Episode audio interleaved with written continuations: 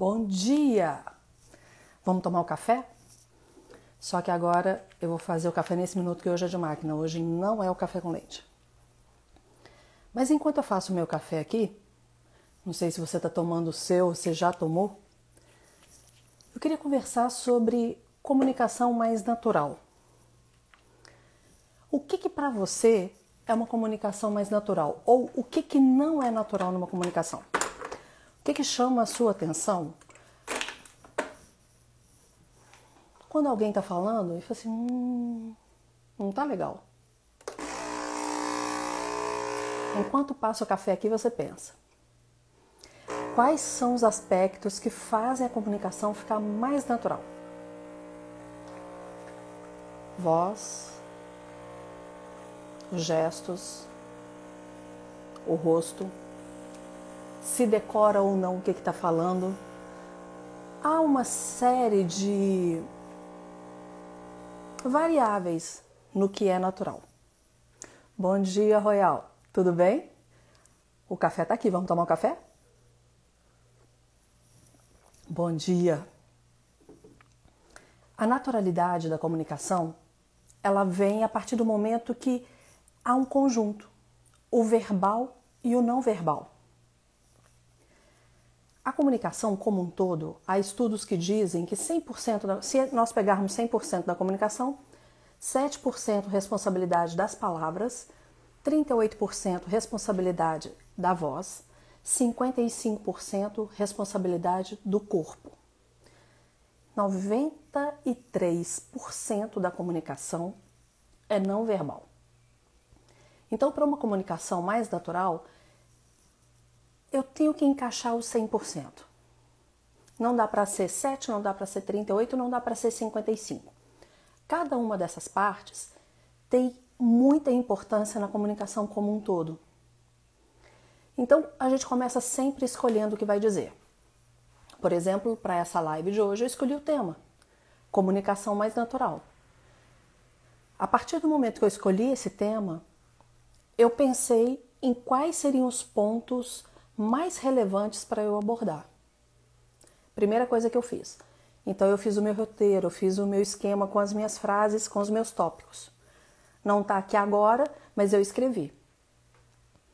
Depois eu vou organizar como vai ficar aqui o meu cenário, porque também é uma linguagem não verbal.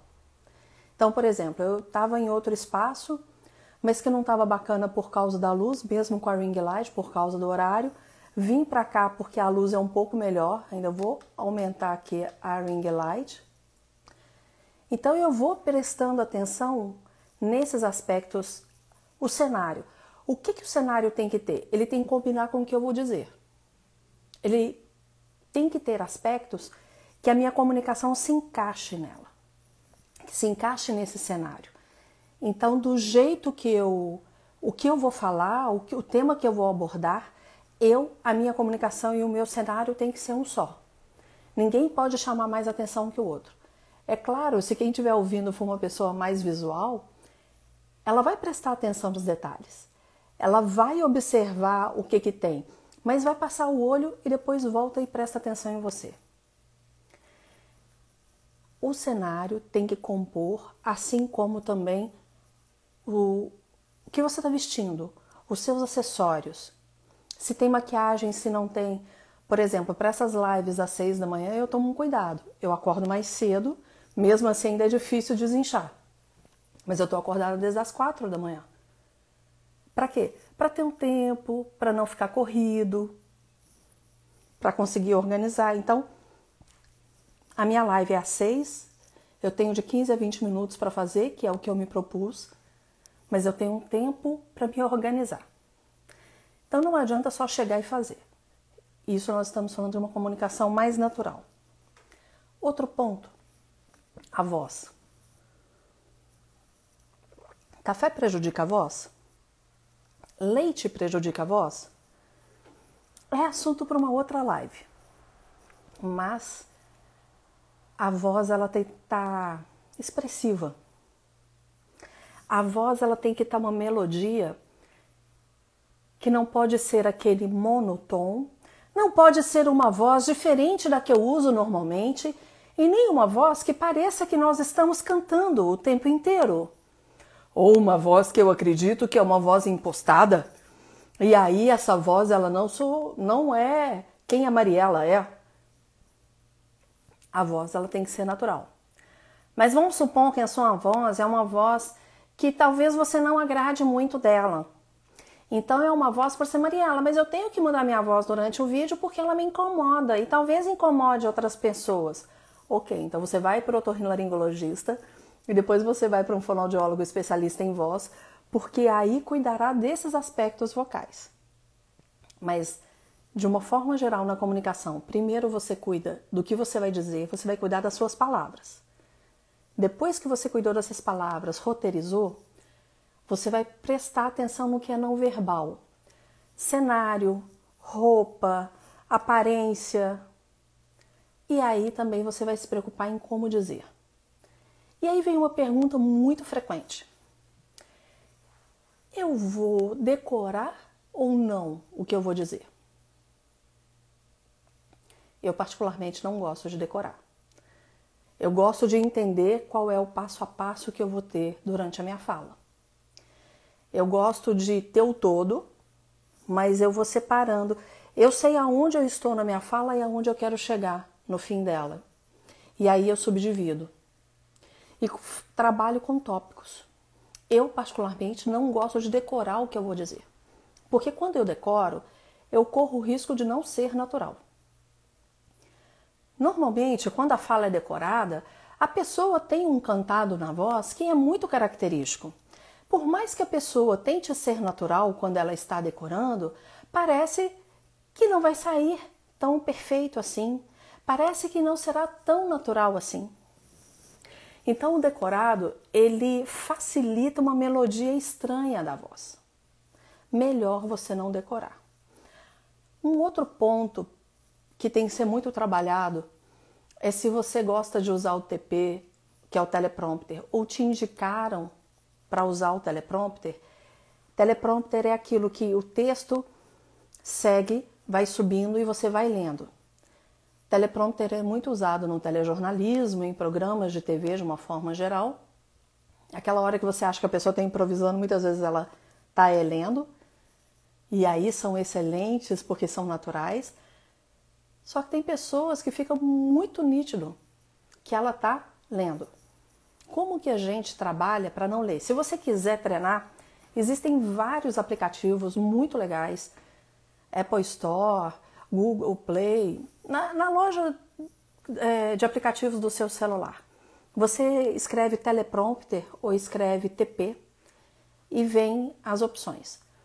Coloque textos ali e comece a brincar com isso. Grava, deleta, grava, deleta, grava, deleta. É assim que a gente aprende. O que, que vai fazer ficar natural? Quando você estiver lendo e parecer que não está lendo. Quando você estiver lendo e aquilo for uma fala, for uma conversa e seu olho não ficar fazendo isso aqui, ó. Porque o grande problema do TP também é isso. O olho vai de um lado para o outro. Você percebe que a pessoa está lendo. Claro que não nessa velocidade nem nessa amplitude que eu mostrei aqui, mas é muito comum, deixa eu ver se eu consigo fazer aqui. Você vê quem não tem hábito de, de ler TP fazendo isso aqui, ó. Então, cuidado. Cuidado porque isso deixa uma fala também artificial. Outro ponto, então, é a voz. A voz em si, ela Quanto mais tons de conversa ela tiver, quanto mais natural ela for, mais a gente se identifica com a pessoa. Eu acredito que eu cheguei a falar no de credibilidade sobre entrar em rapport. Se eu não me engano, eu falei sim. O entrar em rapport significa entrar em sintonia com quem está te escutando, com quem está vendo. Então, entrar em rapport, você entra por um objetivo comum ou por um inimigo comum quando você está conversando com mais pessoas. E a partir desse momento, a sua fala vai ser uma conversa com essa pessoa.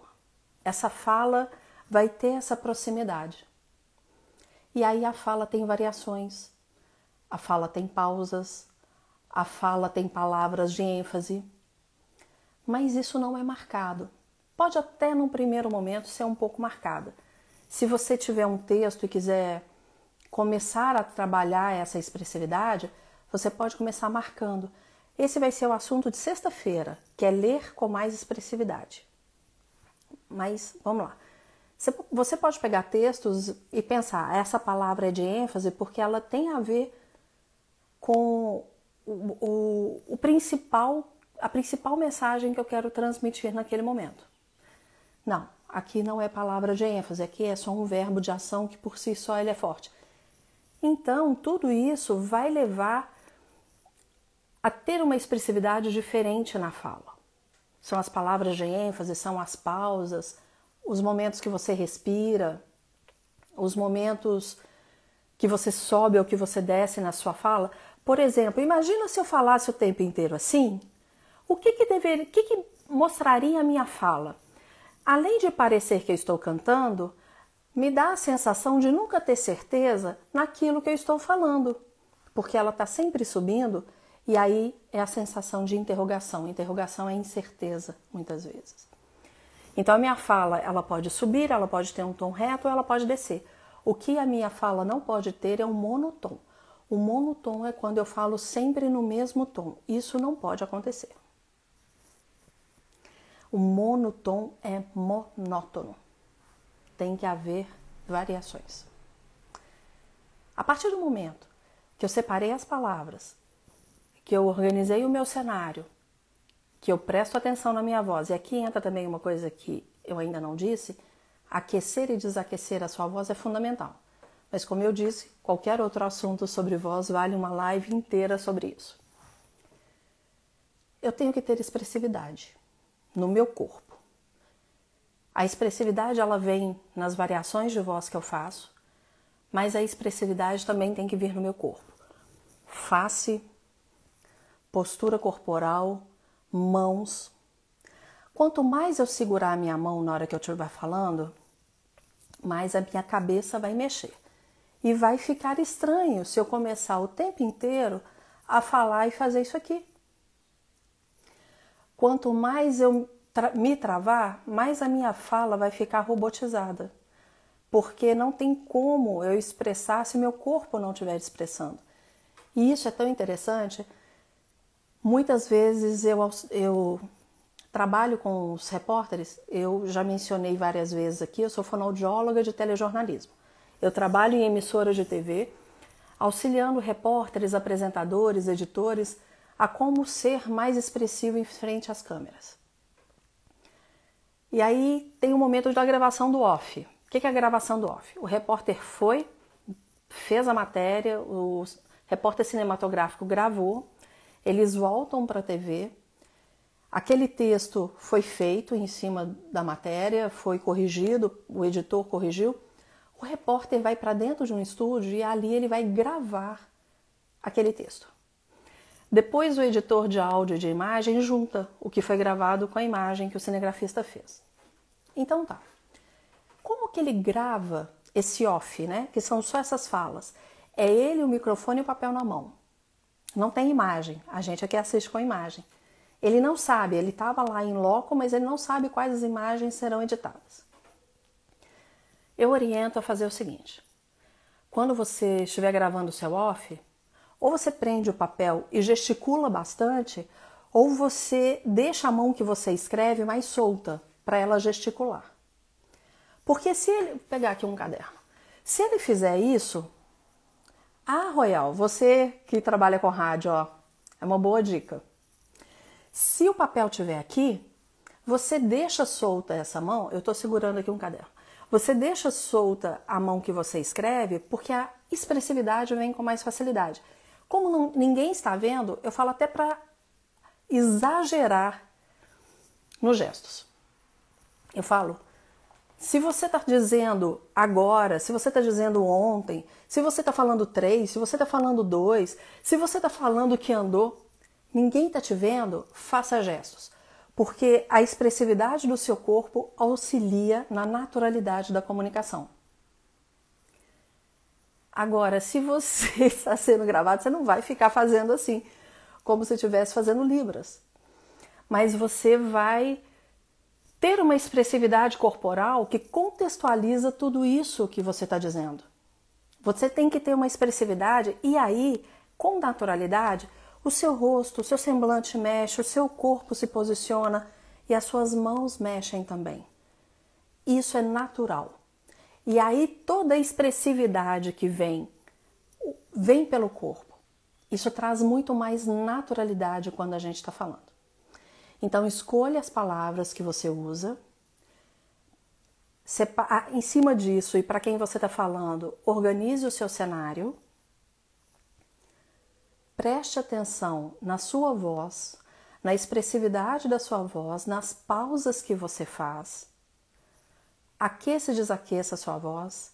Se a sua voz não te agrada, procura um otorrinolaringologista e um fonoaudiólogo especialista em voz que, que vão te auxiliar nisso e se preocupe em expressar também com o seu corpo. Essa expressividade corporal é tão importante. Eu brinquei aqui de Libras, mas preste atenção no intérprete de Libras. Na minha igreja, todo culto das 11 da manhã, ele é transmitido em Libras também. E muitas vezes eu me perco observando as pessoas que estão lá. Por quê? Por exemplo, na hora do louvor, o rosto vai, sabe? E aí vai fazendo gestos e aqui o corpo vai se expressando, porque é muito importante o corpo se expressar. Precisa ser exagerado? Não, mas ele precisa estar contextualizado. Essa é a grande importância e é o grande diferencial. Então, para você ser natural na sua comunicação, 100% dela tem que estar alinhada. Então, são as palavras que você vai dizer, a voz que você vai usar e a linguagem não verbal. Quando você alinha tudo isso, você pode ter certeza que a, a sua fala é muito mais expressiva e você chama muito mais atenção das pessoas em cima do que você está dizendo. Agradeço por você estar tá aqui. Fui tirar o ring light que acabou a bateria. Em solenidade, vou aproveitar e responder aqui algumas coisas agora. Deixa eu ver quem está aqui, que eu quero agradecer. O Royal, que eu já falei. Gabriel, Vanilza, Tom, Rosângela, Layara, Ana, Jair, sejam todos muito bem-vindos. E agora a Ana veio me dizer qual a dica para mestre de cerimônia em solenidades cívicas militares. O mestre de cerimônia ele tem uma postura diferente, né, Ana? Mas ele tem que buscar também. Ei, Gabriel, bom dia na postura cívica militar existe uma rigidez que é necessária. Então você tem que trabalhar muito mais a variação da sua voz.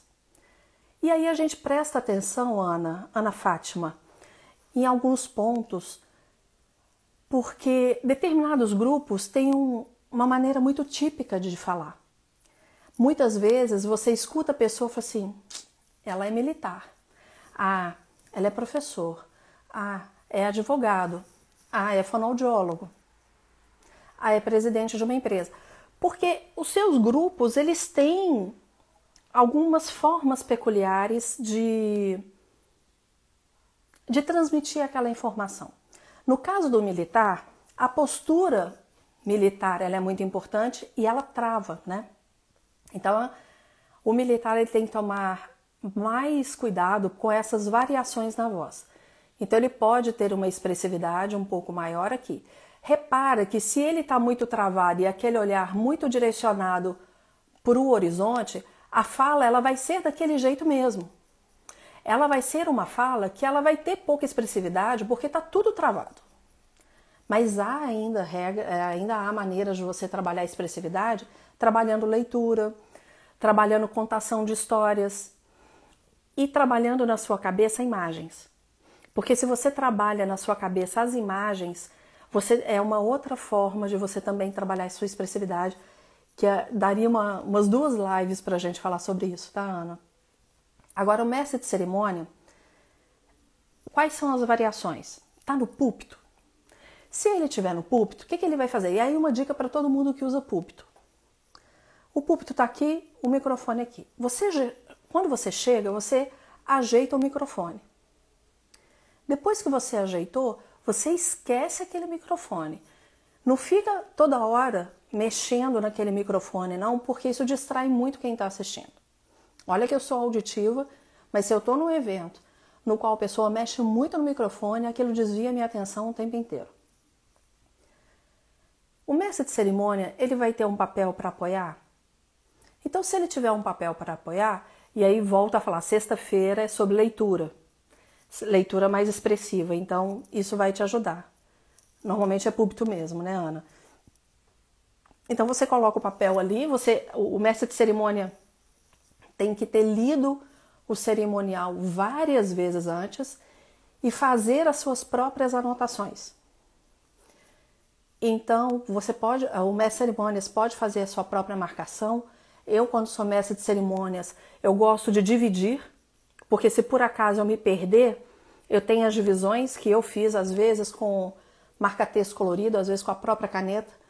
Então, eu passo traços é, em blocos de fala isso aprendi muito com os apresentadores de telejornalismo, porque eles fazem isso. Porque se o TP cai, eles sabem se localizar naquele jornal impresso que está com eles ou que está no tablet. Até no tablet, muitas vezes, há uma certa divisão para que isso impeça que se perca no contexto. Então, leia antes, fale em voz alta para que você, para que aquilo faça sentido para você. O cerimonial tem que fazer sentido para você para que você seja expressivo. Cerimonial, principalmente, tem que tomar muito cuidado com brincadeiras, não é muito momento de brincadeira, não é muito momento de. dependendo da, da formalidade que vai ter aquela cerimônia, então você tem que tomar cuidado ah, com roupa que você tem que usar, você sempre pergunta isso. Esteja sempre atento a quem está organizando para que ele te pontue com relação a tempo, se você tem que andar mais rápido ou mais devagar. Mas, importante, leia antes várias vezes e dê a sua voz aquilo. Dar a sua voz não significa é, é, acrescentar o que está no cerimonial, não. Mas dar a sua voz significa que você vai dar a sua interpretação àquilo, entendendo qual é o contexto do evento. Agora, vamos supor que por algum motivo você tenha que usar um microfone de mão. Eu, particularmente, gosto muito de fazer o seguinte e oriento as pessoas nisso. É uma coisa prática, não é nada cientificamente comprovado, mas eu vejo que funciona muito. Começa uma apresentação ou uma palestra, no caso aqui a apresentação, começa cerimônias, segura o microfone com a mão que você não escreve. Deixa a mão que você escreve livre porque a mão que você escreve, ela conversa mais naturalmente. Então, o, a mão que você não escreve, ela é mais travada, ela é mais apoio. Aí você está num, numa cerimônia e precisa estar com o microfone de mão, mas também tem um papel, né? Aquelas é, que tem para segurar. Você coloca aqui e segura a mão que você escreve, você deixa para o papel porque aí fica mais. Você pode gesticular essa aqui, porque se você ficar gesticulando o microfone, fica feio. Então a mão que você escreve, como naturalmente ela vai começar a falar, não tem problema ela andar um pouquinho, mas tem problema e fica feio se o microfone andar. Se você tiver com headset, aí é bem mais fácil. Você pode segurar o papel com a esquerda, oh, desculpa, segura o papel com a mão que você não escreve e deixa a mão que você escreve livre. Essa é uma dica para quando você tem que falar com o microfone de mão. Oh, desculpa, com o microfone headset. Espero que eu tenha te respondido, Ana Fátima. Se você quiser perguntar mais alguma coisa, fique à vontade sobre cerimônia, mestre de cerimônia. Porque o importante é que ele entenda o evento, mas ao mesmo tempo dê o tom dele àquele evento que aquele evento fica assim, nossa, gostei daquele mestre de cerimônias, gostei daquela mestre de cerimônias, eu vou chamar de novo. E aqui eu quero colocar um, um exemplo. Há quase dois anos atrás eu fui mestre de cerimônias no TEDx. E para mim foi uma honra. Até postei recentemente a respeito disso. E ali eu tinha uma pasta para segurar, porque eram vários palestrantes, vários speakers. E esses speakers eu já tinha conhecido porque eu fui a coach deles. Então eu fui trabalhar a expressividade deles, porque o TEDx tem um tempo muito curto. E além disso, eu fui a mestra de cerimônias. Foi muito interessante a experiência. Então tudo isso que eu estou te falando eu fiz. Só que ali eu tinha um microfone de mão e tinha um, uma pasta para segurar. Levei a minha caneta, porque eu ia fazendo as minhas observações, prestei muita atenção no evento, porque fui anotando falas de cada speaker que eu achava interessante para linkar um com o outro. Então eu fazia essa ligação apesar de eu ter o roteiro. E eu entrei tanto naquele roteiro, tanto naquele cerimonial, quem me conhece sabe que eu sou uma manteiga derretida, que na última, nas últimas frases eu comecei a chorar. De tão forte, de tão intenso que aquilo foi. Não é o ideal. Tá fora de ser o ideal. Mas naquele contexto foi bacana. E até depois uma pessoa da organização do evento me mandou uma música do, do Rapa, aquele pescador de ilusões, e ele me dizia assim: Mariela, valeu a pena. E se eu continuar falando, eu vou chorar de novo. Então a gente encerra aqui. A nossa comunicação tem que valer a pena. A nossa comunicação ela tem que fazer sentido primeiro para você, para que depois faça sentido para o outro. Mais uma vez eu quero agradecer você por estar aqui cedinho tomando esse café comigo. Espero você sexta-feira às seis da manhã e nós vamos falar sobre expressividade na leitura. Que Deus te abençoe. Até sexta, se Deus quiser.